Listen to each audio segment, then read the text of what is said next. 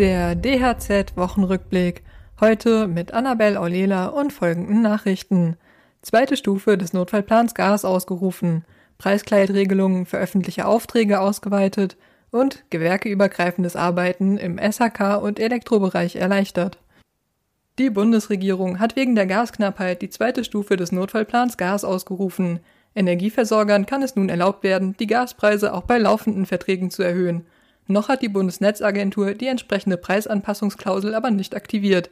Die Maßnahme begründete Wirtschaftsminister Robert Habeck mit verringerten Gaslieferungen aus Russland und dem weiterhin hohen Preisniveau am Gasmarkt. Aktuell sei die Gasversorgung noch gewährleistet. Deutschland müsse aber alles daran setzen, mit vollen Speichern in den Winter zu gehen, erklärte Habeck.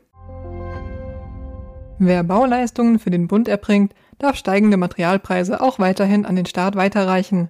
Der entsprechende Erlass, der öffentliche Auftraggeber zu Preiskleidklauseln verpflichtet, wurde verlängert und ergänzt. So sind künftig innerhalb einer Auftragssumme bereits 0,5 Prozent des jeweiligen Baustoffs ausreichend, damit die Klauseln greifen.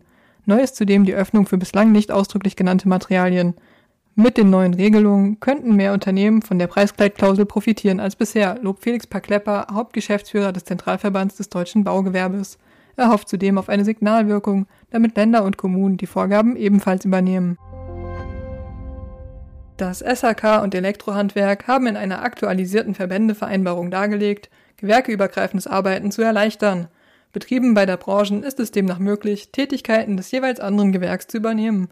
Wenn Betriebsinhaber entsprechende Qualifikationen nachweisen, kann auch eine Eintragung in die Handwerksrolle des jeweils anderen Gewerks erfolgen. Eine Weiterbildung zum Handwerksmeister der anderen Branche ist nicht nötig. Die Verbände erklärten, die Energiewende erfordere eine immer stärkere Vernetzung der Wärme- und Stromversorgung. Weitere Nachrichten für das Handwerk sowie praktische Hilfen für Unternehmer finden Sie immer auf dhz.net oder in unserem kostenlosen Newsletter.